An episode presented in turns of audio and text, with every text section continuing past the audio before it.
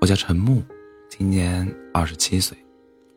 就在前两天，我爸从厦门来广州出差，顺路来看我。当时的我正在失恋的漩涡中打转。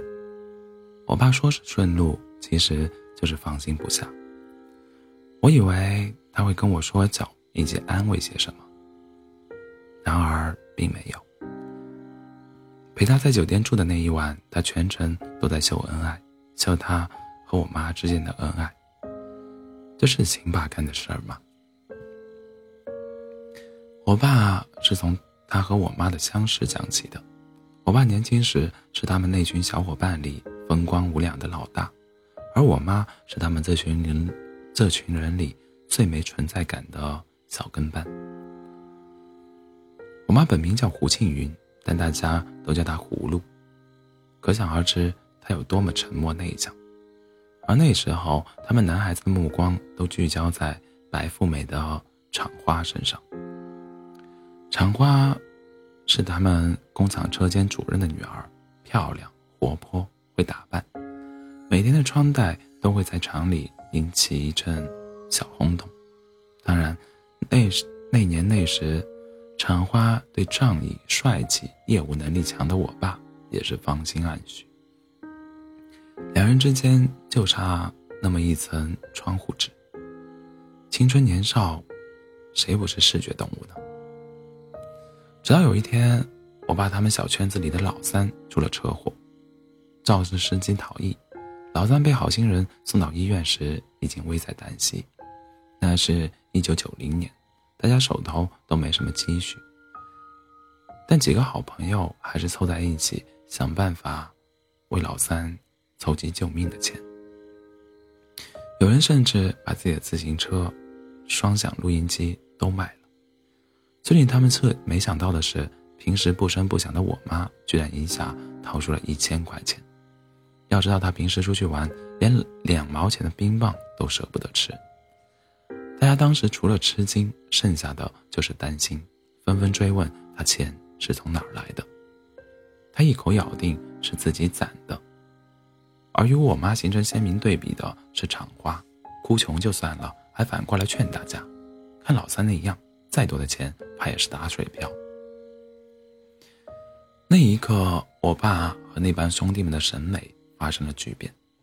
我妈这只闷葫芦在外表上批给厂花。的确没有丝毫优势，但她在大师面前的敞亮大气，把怕把漂亮的外表，把漂亮的外延给扩大了。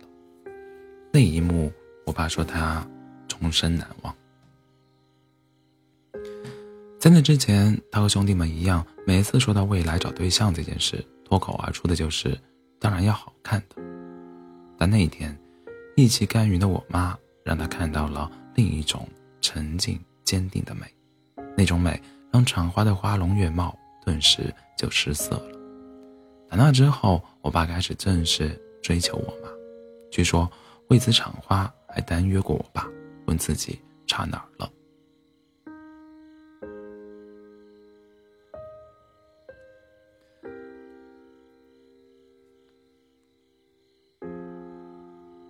我爸也没客气。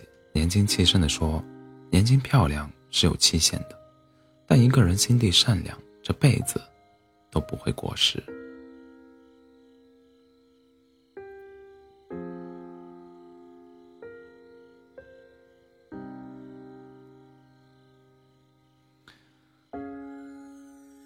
的事实也验证了我爸的话：长花截止目前嫁三离二，整个人生就是一笔乱七八糟的。桃花账，他把好看当饭吃了。我爸总结的好：娶妻娶贤，一个女人的善良才是她最大的资本与好运，也是一个家最好的风水。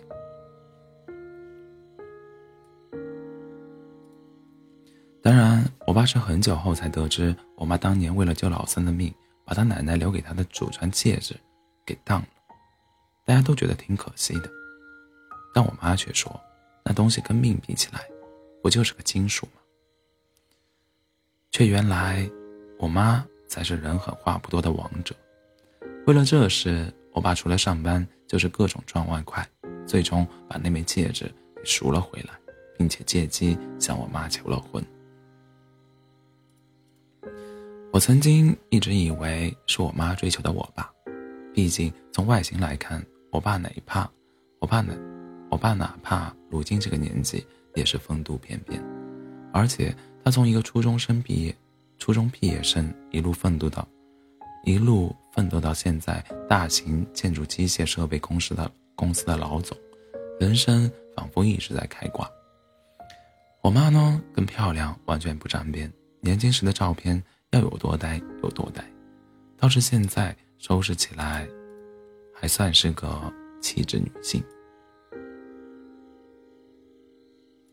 而且自从生了我之后，她所在的工厂本来就是不景气，干脆彻底全职了。他们俩哪怕是从我这个当儿子的角度来看，也是男高女低，不那么般配的。但我爸给我讲了第二个故事。他说：“他觉得我妈其实是高攀了。如果我妈出来闯社会的话，其实也不一定比他差。那一年，我两岁多。我爸在一家民营企业从技术转做销售，有专业底子，又有一股子拼命三郎的劲头。他连年是销冠，一路从普通技术员干到销售部经理。第四年，公司承诺，如果我爸完成三千万的销售额。”就让他做公司的二把手，给股份的那种。为了这个目标，我爸更拼命了，全年无休，全国各地出差不说，不止一次干过拔了吊瓶立马去喝酒应酬这样的事。我爸几近疯狂的工作，一切进展得很顺利。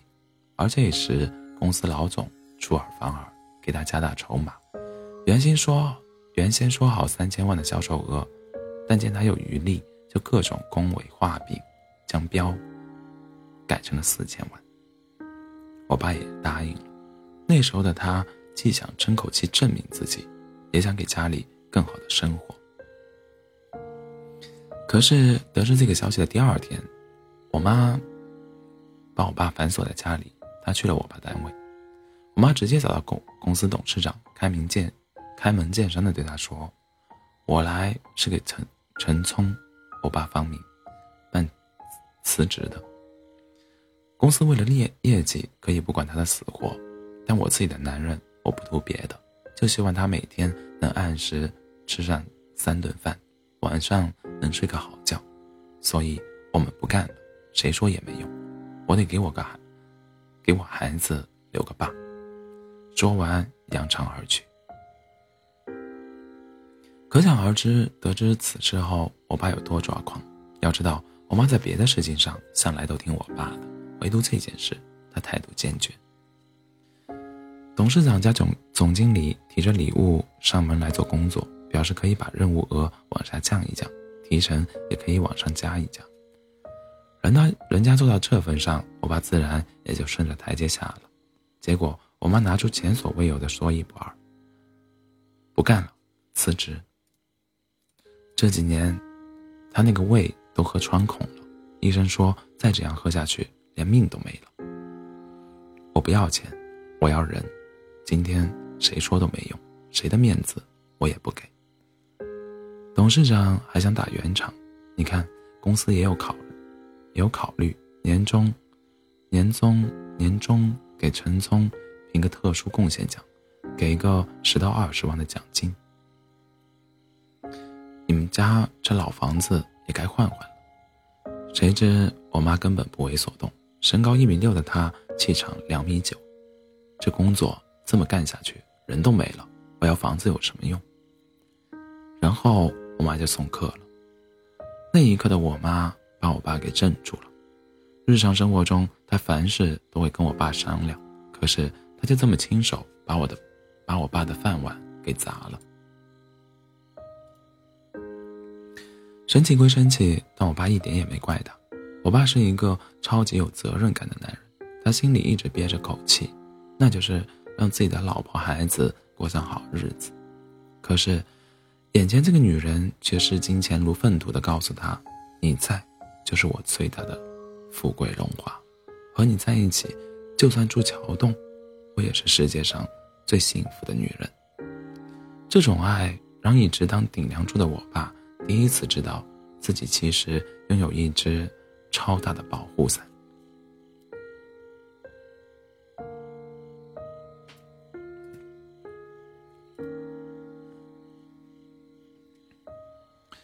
后来，我爸自己创业，生意一路做得顺风顺水。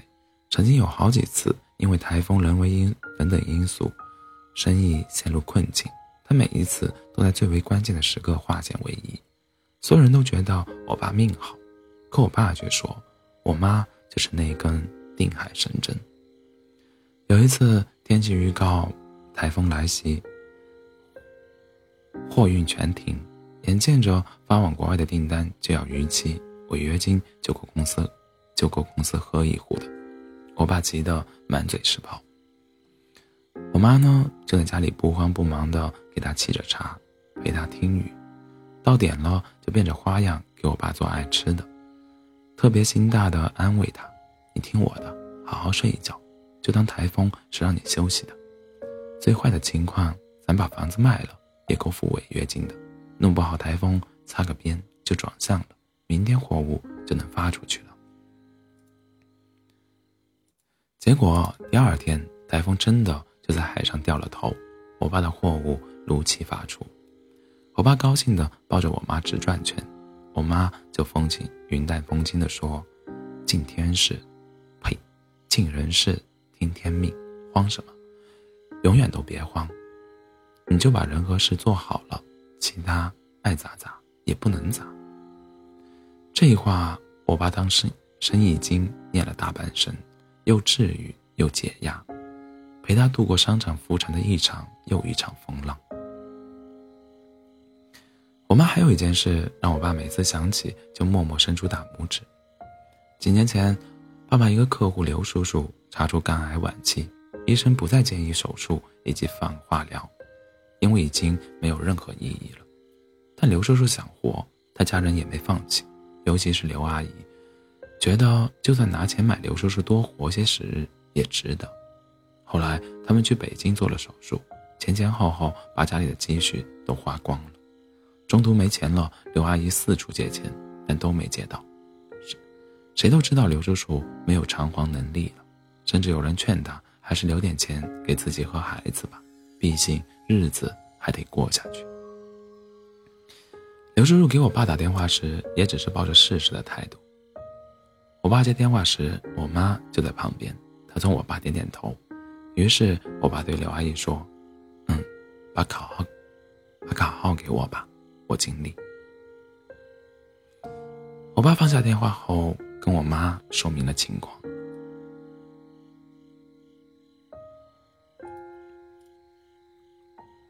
我爸虽然是赚钱的，但家里的钱都在我妈那里。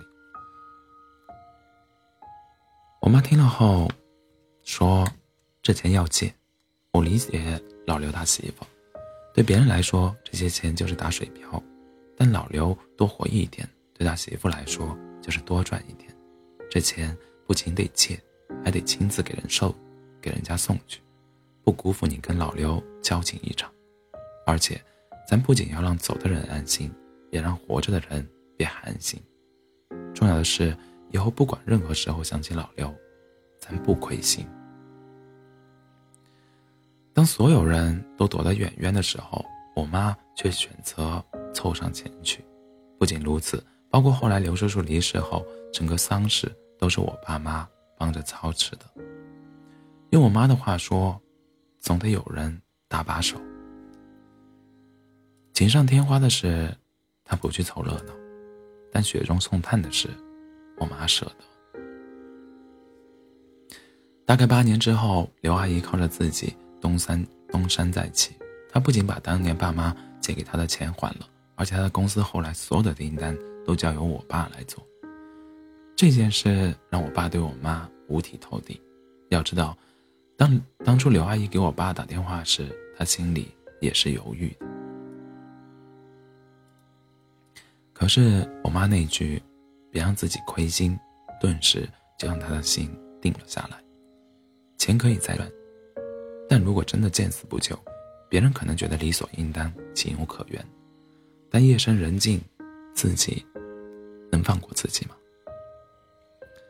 人生遭遇一些坎坷时，会不会自知理亏的想起这件事，觉得是一份因果报应？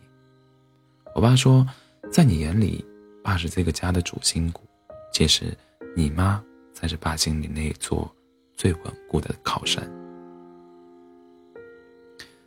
那天，我爸跟我说起这件事时，感慨很深。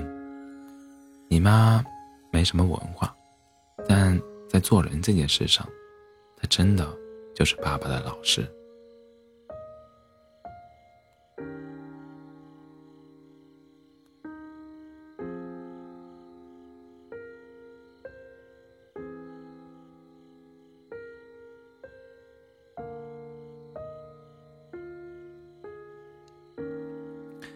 妈有一句特别著名的话：“人生在世，你只管种树，只管修路，至于多少年后乘凉，什么时候能走到罗马，你不用管，都会有的。”就是因为有这样的妈，我妈，我爸的生日生意一直看上去顺顺，顺风顺水，总能遇难成祥。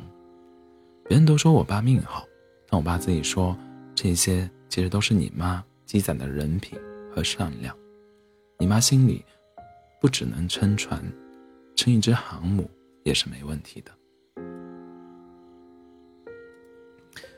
那晚我和我爸深夜长谈，本来想跟他诉苦的我，却猝不及防的被撒了一脸的狗粮。但我内心是激动且骄傲的，尽管与爸妈共同生活。直到上大学，但我眼里的父母婚姻与他们真实的感情如此大相径庭。一直觉得爸爸是家里的顶梁柱、主心骨，而妈妈就像千年配角，一直在做爸爸成功背后那个依赖的小女人。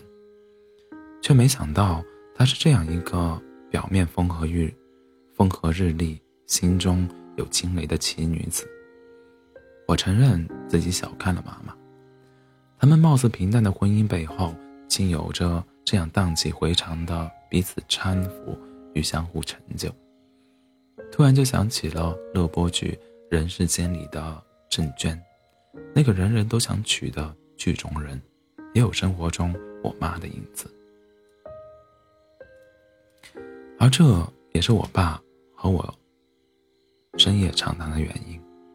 他说：“失恋能是多大的事呢？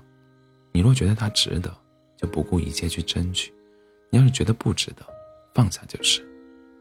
我今天跟你讲这些，就是让你自己学会判断，什么是值得，什么是不值得。”那晚吃完恩爱的我爸睡得格外沉稳香甜，而我默默品着他和我妈的故事，一直在辗转反侧。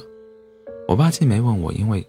什么失恋，也没教我该怎样选择爱人，但我想，他和我妈的故事，把父母能对我说的都说完了。至于以后如何选择，说到底，还是我自己的事情。暗夜里，连日失恋带来的那份痛苦，心里那份巨大的空洞，好像得了某种启发和填补。突然想家，想妈妈。想回去让他好好的给我补一补恋爱与婚姻这堂课。还有他和我爸的故事其实我没听够。